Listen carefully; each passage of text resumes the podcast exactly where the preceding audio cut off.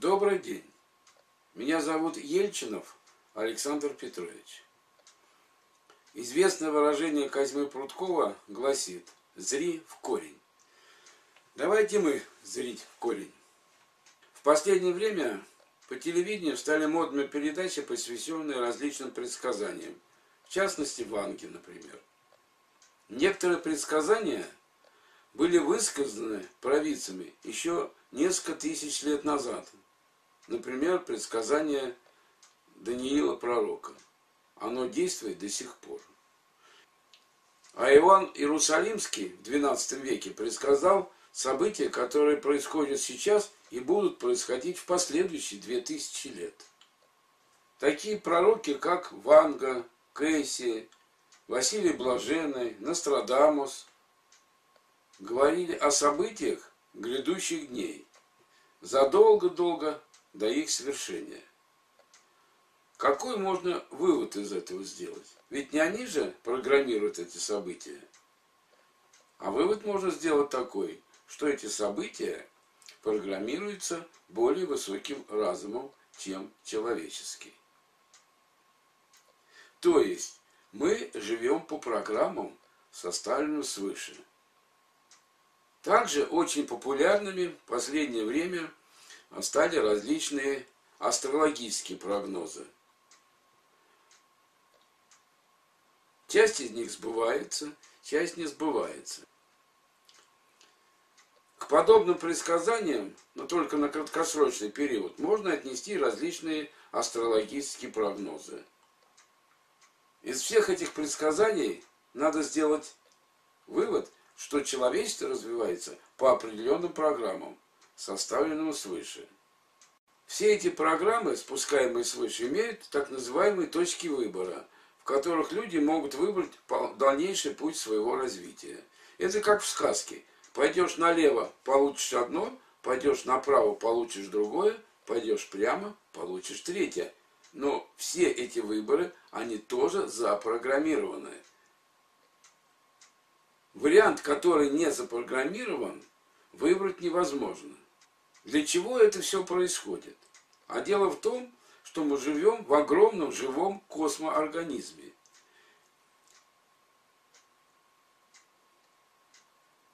И в этом организме существует строжайший порядок и закон – и вольности там не допускается. Представьте, что в организме человека печенка захотела вдруг вырасти с арбуз, а почки ужаться до горошины. Что получится? Человек умрет. Аналогично и в космосе. Все должно развиваться гармонично и согласно тому плану, по которому этот космоорганизм существует. Многим покажется, что это чушь, дескать, что человек э, настолько мало развит, что им нужно обязательно командовать. А ну давайте с небес спустимся на землю. Когда ребенок поступает в школу, он учится по той школьной программе, которая в данной школе э, работает. По другой программе он учиться не может. Когда молодой человек заканчивает школу, он может выбрать себе институт по душе, который ему больше нравится. То есть он может пойти в один, во второй, в третий, в десятый институт. Но когда он этот выбор сделал, он обязан учиться по той программе, которая существует в данном институте. Не окончив эту программу, молодой человек не получит диплом об образовании высшем. То есть, сделав выбор, далее молодой человек развивается по той программе, которое составлено более высоким разумом, в данном случае руководством института или министерством образования. Поэтому нечему удивляться тому, что и человечеством тоже управляют. Надо научиться только делать правильный выбор. А правильный выбор можно сделать, обладая только определенными знаниями. Теперь хочу несколько слов сказать о свободе Человек желает быть свободным, причем желательно от всего и вся. Но так не бывает. Возьмем, к примеру, обычные механические часы. Если в этих часах все шестеренки будут вращаться так, как им захочется, то часы работать не будут. То есть, чтобы часы работали слаженно и точно, каждая шестеренка должна выполнять то, что ей поручено. О чем это говорит? А это говорит о том, что в большом сложном организме все должны работать на одну цель. А либерализм, который существует сейчас в нашей стране, этого не обеспечивает, так как каждый предприниматель ставит сам себе цель, и эта цель в основном заключена в том, чтобы э, получить прибыль как можно больше. Очень часто задачи одного предпринимателя не состыковываются с задачами других предпринимателей. То есть каждый работает сам на себя. А работа самого на себя – это закон разрушения. Все должны работать на одну цель. И тогда общество будет стремительно развиваться. Поэтому либерализм, по большому счету, это один из способов разрушения государства. То есть должно быть централизованное плановое управление во всей стране. Даже те предприниматели, которые будут самостоятельны, они тоже с этим планом должны увязываться. Изучающие философию должны знать хорошо закон отрицания отрицания. В чем этот закон выражается? Он выражается в том, что отталкиваясь от старых, отживших знаний, устаревших, нужно переходить к новым, более совершенным знаниям. Когда мы переходим из школы в институт, мы с собой старые учебники в институт не тащим. Мы в институте приобретаем новые учебники, более высокого уровня. При этом старые учебники никто не ругает, потому что без старого нового понять невозможно. И это относится абсолютно ко всем знаниям, в том числе и к религиозным. То есть на определенном этапе развития были прогрессивными Веды, Библия, Коран, Тора и прочие религиозные книги.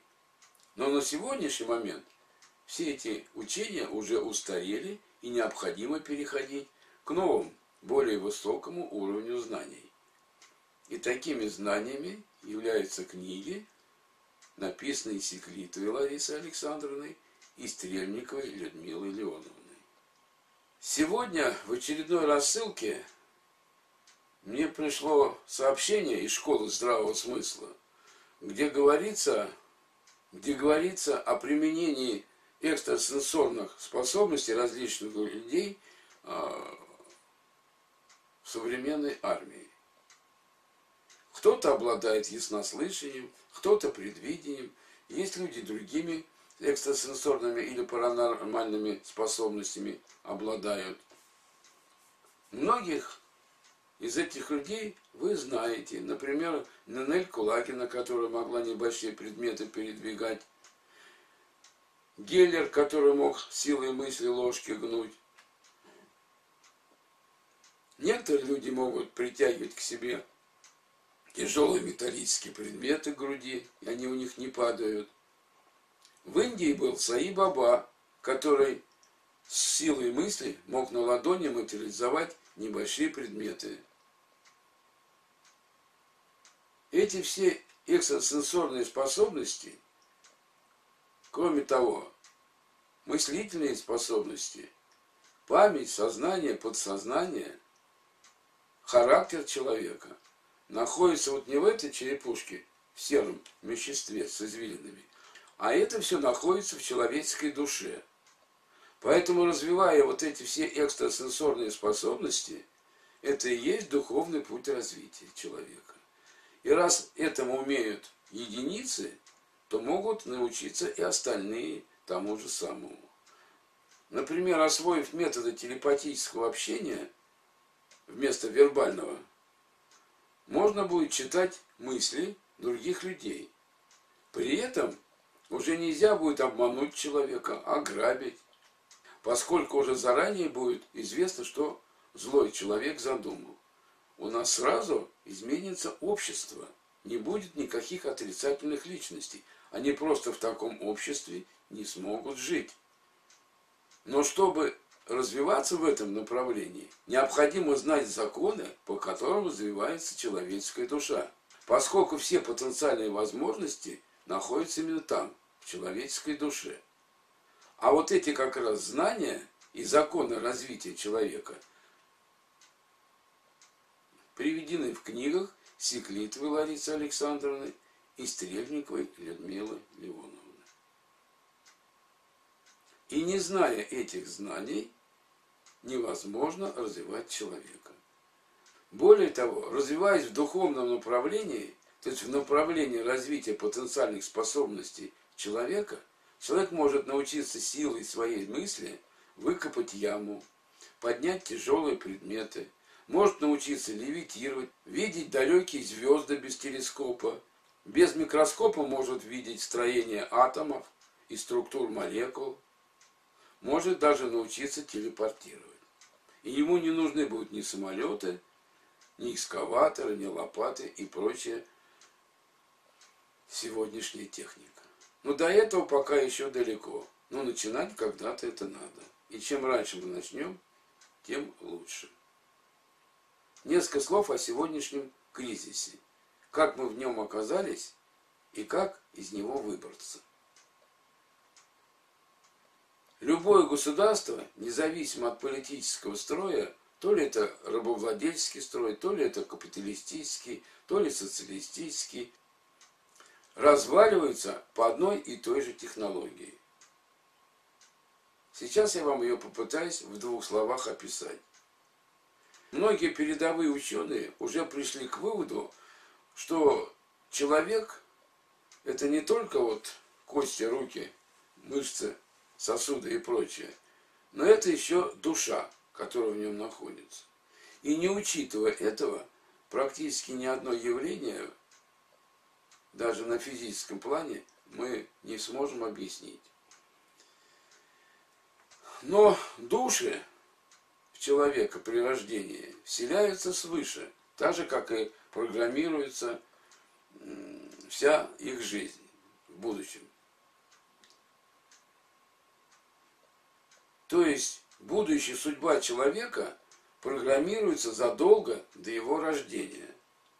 А души в жизнь спускаются свыше.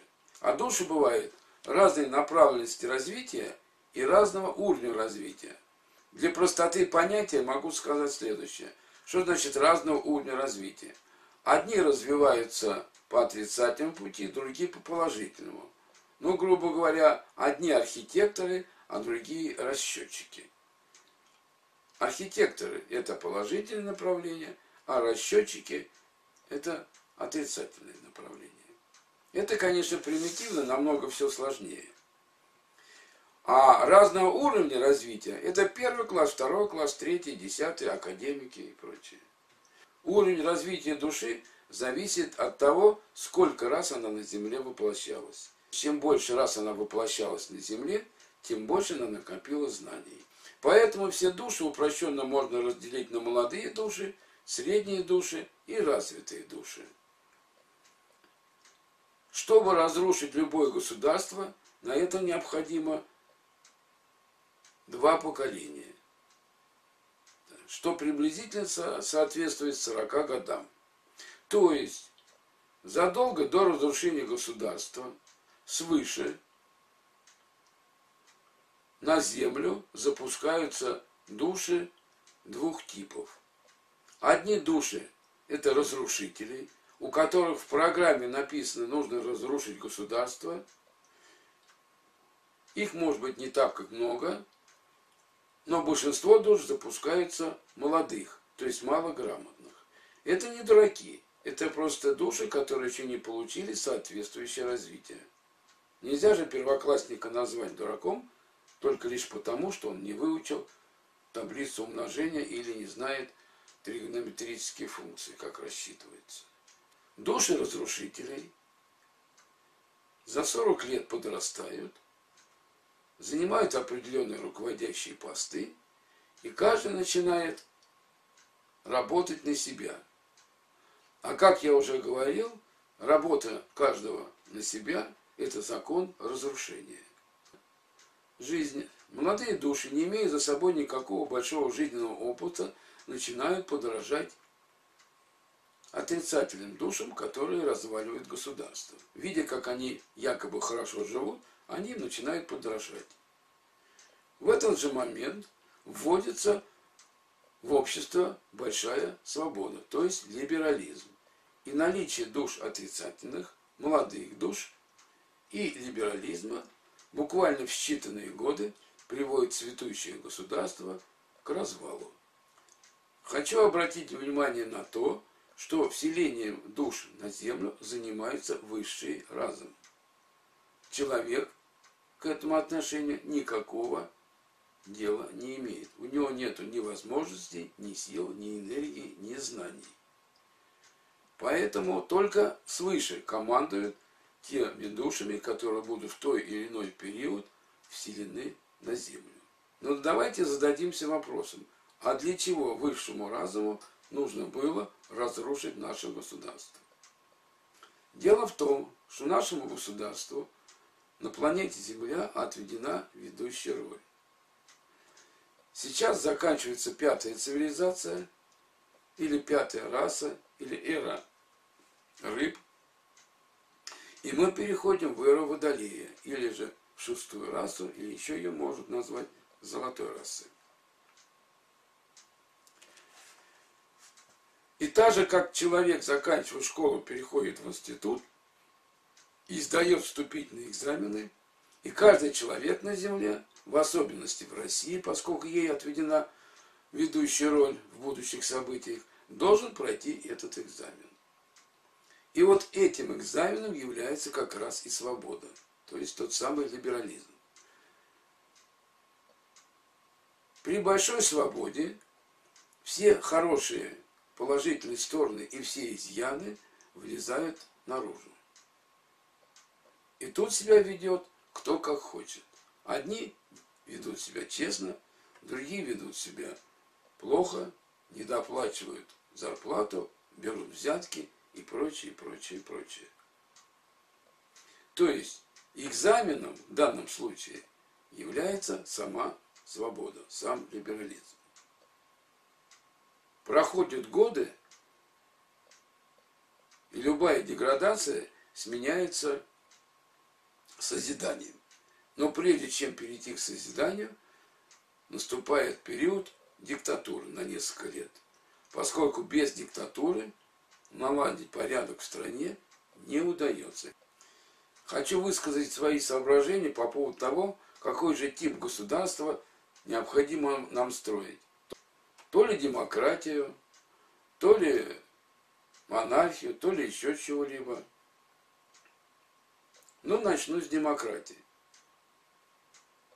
По моему глубокому мнению, демократия – это утопия, это фикция. Никогда ни в одной стране, ни в какие исторические времена прямой демократии для всех, для всего народа никогда не было. Все управление переходило тем лицам, которые выбирали на собрание. То есть после голосования демократия прекращалась. Нельзя же по каждому поводу собирать собрание. То есть были люди, которые руководили. Возьмем, например, Академию наук. Кто выбирает президента Академии наук? Президента Академии наук выбирает ограниченный круг ученых, которые что-то в этом смыслят. А тем более подсобные рабочие, сторожа, кухарки и прочее президента Академии наук не выбирают. Они просто не имеют представления о круге тех вопросов, которые должен решать президент Академии наук. Но почему-то, когда доходит роль до выбора президента страны, то мы тут все становимся компетентными. А работа президента страны гораздо сложнее, чем работа президента Академии наук. Если мы возьмем любое современное предприятие, никто из рабочих демократическим путем себе начальника предприятия не выбирает. И только в масштабах государства мы пытаемся всенародным голосованием выбрать себе руководителя. дескать, сменяемость власти нам обеспечит наше процветание. Возьмите Украину. Там что не новый президент, то хуже предыдущего. Почему столько молодежи пошло за Навальным? Вы что думаете, они настолько Навального любят? Нет. Просто сейчас создалась ситуация, когда очень много людей недовольны той жизнью, которая у нас сложилась в стране. Многим не хватает зарплаты на элементарные вещи. Купить лекарства, заплатить за квартиру и прочее, прочее, прочее. Очень много недовольных. И те, что вышли на улицу за Навального, они не Навального поддерживают. Они протестуют против того произвола, который сейчас происходит в нашей стране. Но если дать народу сейчас вновь выбирать себе руководителя, то, скорее всего, он выберет того, кто будет обещать самую, так сказать, прекрасную жизнь и буквально чуть ли не завтра или послезавтра. Мы с такой ситуацией уже сталкивались в нашей стране и не один раз. Взять того же Горбачева. Он обещал, что рынок нас всех накормит. И мы воочию видим, до чего этот рынок нас довел. Потому что рыночные отношения – это конкуренция. То есть это опять же закон сам за себя. Не на единую цель, а на личную обогащение рынок работает. Ельцин ездил в трамвае и обещал, что будет работать с привилегиями. В итоге развелась семибоярщина. И так далее и тому подобное. Посмотрите, что творится в Америке. Трамп вел один курс, пришел Байден, и курс политики страны изменился чуть ли на 180 градусов. То есть сменяемость власти, она не приводит к последовательным действиям. А если, например, в Конституцию записать, что два срока подряд должен руководитель быть на посту государства, то получается, что через два срока придет другой человек и совершенно будет проводить другую политику, нежели его предыдущий. И опять нас всех начнет трясти. Но если мы обратимся к текстам Библии, там сказано, что нет власти не от Бога. То есть любая власть от Бога. Почему? Потому что мы все еще раз говорю, развиваемся по определенному плану, по определенному программу. И у каждого человека есть свой жизненный путь, своя судьба. И в этой судьбе написано, кем он будет в будущем. То ли ученым, то ли директором завода, то ли директором какой-нибудь там фабрики, то ли министром, то ли руководителем страны, и если нету в программе этого, то он никогда не займет руководящий пост. Именно поэтому в Библии написано, что нет руководителя не от Бога. А Бог дает руководителя того, которого заслуживает народ. То есть народ имеет того руководителя, которого он заслуживает. И в моем понимании монархия имеет большое преимущество перед демократией. Поскольку в этом случае выбор будущего руководителя передается в руки Богу. А как я уже говорил, душа человеческая, она вселяется высшим разумом. Именно высший разум решит, какого наследника дать монарху. Пару слов хочу еще сказать о диктатуре. Многие думают, что диктатура – это плохо. Не надо диктатуру сравнивать с произволом. Любая власть, она должна обладать диктатурой. То есть силой. Она должна наводить порядок. Если власть не обладает силой, а мямлет, то это уже не власть. Это черти что. Другое дело, в чьих руках это находится диктатура, и в интересах кого эта диктатура работает. При капиталистическом строе диктатура работает на меньшинство, то есть на олигархов. А при социалистическом строе диктатура работала в интересах большинства народа. Если же власть не будет обладать диктаторскими полномочиями, то в стране начнется хаос, расцветет бандитизм, воровство и прочие, прочие недостатки. Нельзя упомянуть и о партиях.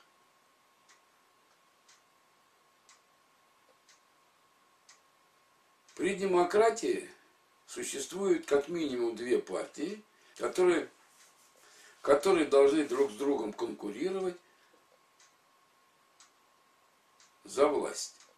Поскольку, любая, поскольку целью любой партии – это добиться власти. А люди, стремящиеся к власти, способны на любую подлость. Уж так у нас заведено. Теперь необходимо сказать о том пути, который человечество, ну и в частности Россия в первую очередь, должны выбрать. И этот путь должен быть духовным. Почему духовным? Да потому что, как я уже говорил, все личностные характеристики, как сознание, подсознание, память, мыслительные процессы – и прочее, прочее, прочее находится в человеческой душе. Поэтому духовный путь развития – это развитие самого человека, каждого члена общества. Не какой-то кучки небольшой людей, а каждого члена общества. И если мы выберем духовный путь, то в программе, составленной свыше, на этом пути у нас будет процветающая экономика.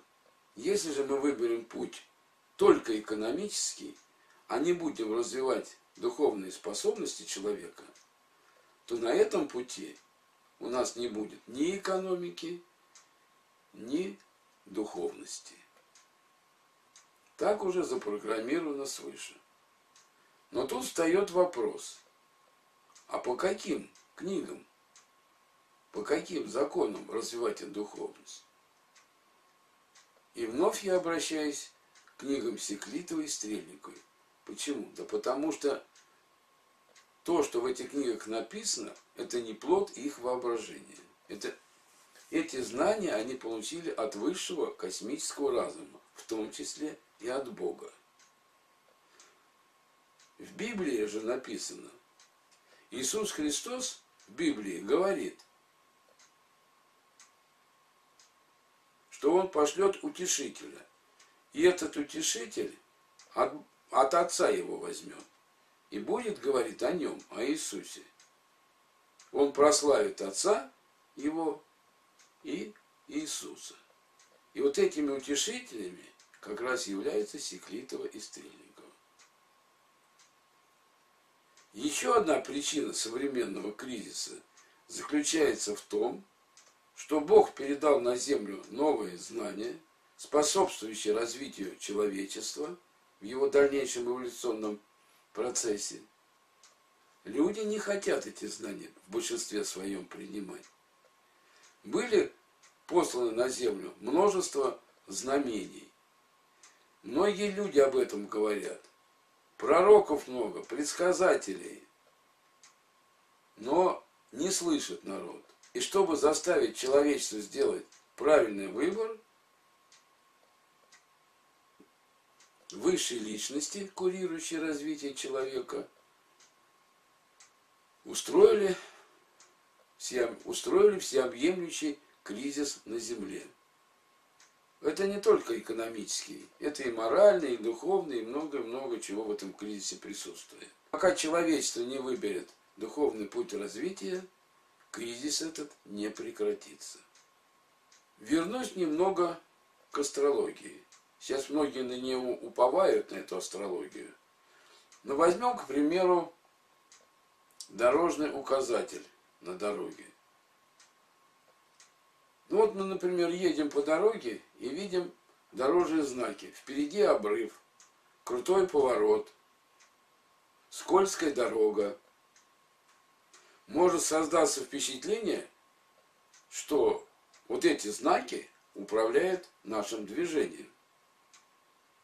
Это логично тому, что как бы вот звезды управляют нашей судьбой. Но ведь дорогу кто-то построил, то есть какие-то строители построили, и они эти знаки расставили.